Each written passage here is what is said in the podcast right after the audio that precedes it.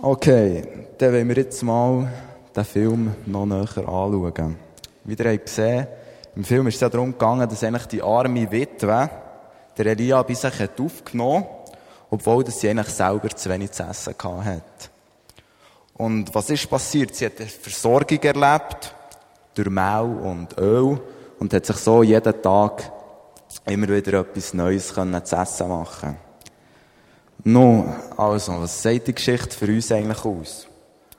Durch Gehen wird man selber beschenkt. Also, da noch eine coole Geschichte. Also, das hat mein Vater erlebt, als er noch klein war. Dort haben wir noch in die Sonntagsschule gehen. Dann hat es noch so geheissen. ähm, dort hat so eine, ist jeden Sonntag ist dort Geld gesammelt worden für ein armes Land wahrscheinlich. Und dort hat so ein Kessel gehabt, dem hat man so ein Nägerli gesagt. Und es hat immer genickt, wenn man, wenn man hat, äh, hat etwas reingelassen so Tack. Und dann hat er doch tatsächlich dann fünf Franken dort reingeschossen, also reingelassen. Und das hat also fast einen Knickbruch gehabt. und ja, dann fünf Franken ist dann recht viel noch gewesen, oder? Und, ähm, dann, darauf ab hat er dann in einem Brief, hat ihm jemand 20 Franken zurückgeschickt.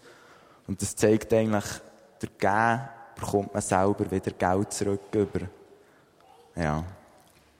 Ähm, dann sieht es ja noch aus, dass man so gehorsam sein. Ich meine, in, in, in der Bibelstelle steht, denn ich habe der Witwe geboten, dich zu versorgen. Also jetzt, ja, was heisst das, oder? Er hat der Witwe gesagt, er soll ihn versorgen. Und wenn sie das nicht hat gemacht, wenn sie hat gesagt, sorry, ich habe nichts, ich habe nichts für mich, also fast zu wenig für mich, also was soll ich noch für dich haben, oder? Dann hat sie auch äh, ziemlich schnell den Löffel abgegeben, oder wäre verhungert. Ja, das heisst eigentlich auch für uns, wir sollen machen, was Gott sagt, auf ihn vertrauen, dass er uns eigentlich nicht einfach im Schilf stehen stehen sondern dass er immer zu uns schaut. Ja, und natürlich, Gott tut Wunder, oder? Er, er hat immer wieder, so wie beim Tischlein deck dich, oder? Immer wieder neu Öl und Mehl nachher wachsen, oder wie man sagt. Ist immer wieder neu gekommen und so haben sie immer Versorgung gehabt. Und ja, Wunder tut er ja auch noch heute. Also es ist nicht so, dass wir jetzt, äh, nur in der Bibel, es steht ja dort, ist viel von Wunder dreht, also dass eben Gott immer zu ihnen hat geredet, so mit einer tiefen Stimme. Und dann, äh, aber äh, es ist eigentlich auch heute noch so, dass, man, dass, dass er Wunder tut. Also jetzt zum Beispiel daheim ist mir viel so gegangen, ich bin manchmal ein Auto und alles liegen. Und dann äh, sage ich zum Beispiel, oh Jesus, wo sind meine Schlüssel, hilf mir, ich muss gehen, ich muss in die Schule, oder? Und dann sucht man zuerst eine halbe Stunde und dann kommt einem in Sinn, beten und fünf Minuten später hast du es, oder? Also es, es, sind immer so kleine Sachen, aber es macht, oder, es macht es näher aus. Ja, und weiter ist eigentlich, der Elia hat Gott gefolgt, oder? Er hat eigentlich keine Freunde in Zarpat gehabt. Er ist einfach mal dorthin gegangen, weil ihm es Gott befohlen hat. Und bei uns ist es ja meistens so, wenn uns Gott etwas sagt, oder? Dann tut man zuerst mal Vor- und Nachteile abwägen, oder? Ja, was bringt mir jetzt das? Und was könnten die Nachteile sein? Zum Beispiel in der Schule wenn ich irgendwie, einer wird, wird von den anderen gemobbt. Und er sagt Gott, oh, hilf ihm, oder? Und das ist der Vorteil, oder? Für ihn wahrscheinlich, er wird dann nicht mehr gemobbt. Und für mich, er ist dankbar.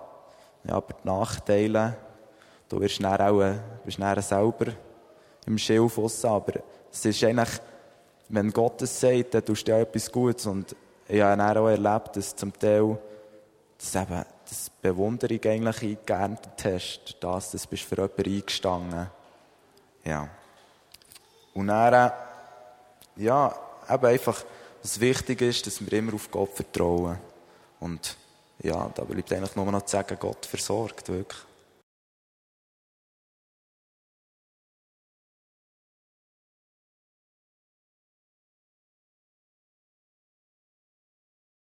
Also ich habe Geschichte ähm, vom Kornhaus früher und heute.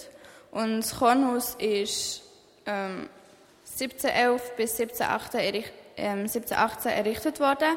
Im Untergeschoss ist ein Weichauer und das ist jetzt heute, glaube ich, ein Restaurant. Und in, in den oberen Stock ähm, ist früher ein Kornmarkt gewesen. Und heute ist ja ähm, Bibliothek, die Vineyard ist dort drin und so. Und ähm, das Kornhaus früher hat für die Leute sehr viel, ähm, sehr viel bedeutet. Sie haben dort ihr Getreide gekauft und aus dem Getreide haben sie Mehl gemacht, aus dem dann Brot. Und Getreide war eigentlich das Grundnahrungsmittel früher.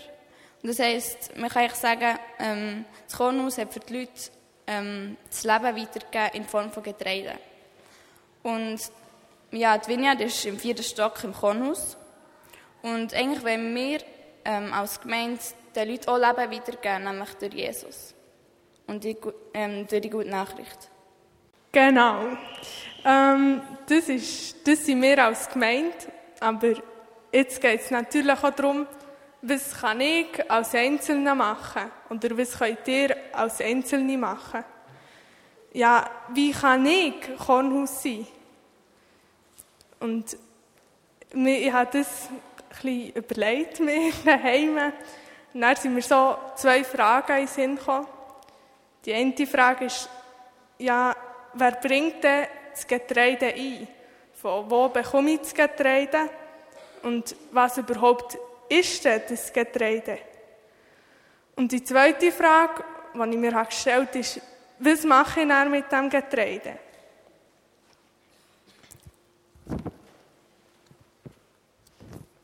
Ähm, zur ersten Frage, ähm, wer das Getreide einbringt, bin ich recht schnell auf Gott gekommen, weil von Gott kommt alles, er gibt alles. Und ich glaube, das Getreide, das für uns lebenswichtig ist, das, was er in uns hineingibt, das, was eben wie das Korn ist für das Kornhaus, das ist seine Liebe. Wie im Römer 5,5 steht, ähm, denn uns ist der Heilige Geist geschenkt und durch ihn hat Gott unsere Herzen mit seiner Liebe erfüllt. Also Gott gibt uns so viel Liebe. Aber er gibt uns nicht nur Liebe. Er gibt uns auch Gnade, Barmherzigkeit, Vergebung und Erbarmen. Und noch ganz viel mehr natürlich. Und das Coole ist, Gott ist nicht wie ein normaler Bauer, der das Korn in unser Kornhaus hineinbringt. Weil ein normaler Bauer, vielleicht hat er mal eine gute Ernte, vielleicht hat er mal nicht so eine gute Ernte. Aber Gott, der gibt immer. Und er gibt uns immer im Überfluss. Das ist das Coole daran. Und er gibt uns so viel, dass wir das nämlich auch weitergeben können. Und jetzt ist die zweite Frage. Wir bekommen das von Gott. Aber was machen wir damit? Was mache ich mit dem Getreide, das Gott mir gibt? Und das ist meine Entscheidung. Ich kann es entweder für mich behalten, sagen, okay, merci Gott, das ist schön. Oder ich kann sagen, okay, ich will das weitergeben. Und das vom Weitergeben, dort ist auch ein Segen drauf, glaube ich. Schon der Salomo hat das in Sprüche 21,6, das war auch ein ganz Gescheiter, hat gesagt, wer aber zu Gott gehört, der gibt gerne und knausert nicht. Also, wir sollen weitergeben. Und wenn wir uns entscheiden, weiterzugeben, dann ist dann die weitere Frage, ja, wem gebe ich es denn? Und früher war es so, das Kornhaus ist gestanden und alle gewusst, dass das das Kornhaus Und dann konnten die Leute dort hergehen. Aber heute haben wir ja nicht einen Kleber drauf oder irgendetwas, ich bin Kornhaus.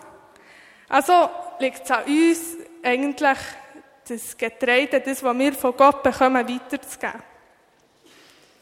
Und was was ist, ähm, wem das wir es weitergeben, das ist nicht so, dass ich kann sagen, x mal y, dem muss ich es weitergeben. Sondern es ist bei jedem anders. So wie ein Kornhaus immer in einer anderen Stadt steht oder immer an einem anderen Ort. So stehen auch unsere Kornhäuser, also so sind auch wir an einem anderen Ort. Und Gott gibt dem Kornhaus, gibt uns genau das, was wir brauchen. Und er gibt das, was in unsere Situation passt. Und dann habe ich mir noch überlegt, wo ist jetzt konkret mein Kornhaus? Bei mir ist es vielleicht im Gimmer, wenn ich anderen SchülerInnen oder so helfe bei den Aufgaben. Oder in der Familie, wenn ich helfe beim Abwaschen. Es kann aber auch in der Stadt sein oder im Zug.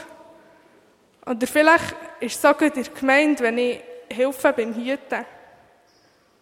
Und jetzt ist die Frage, wo ist euer Kornhaus?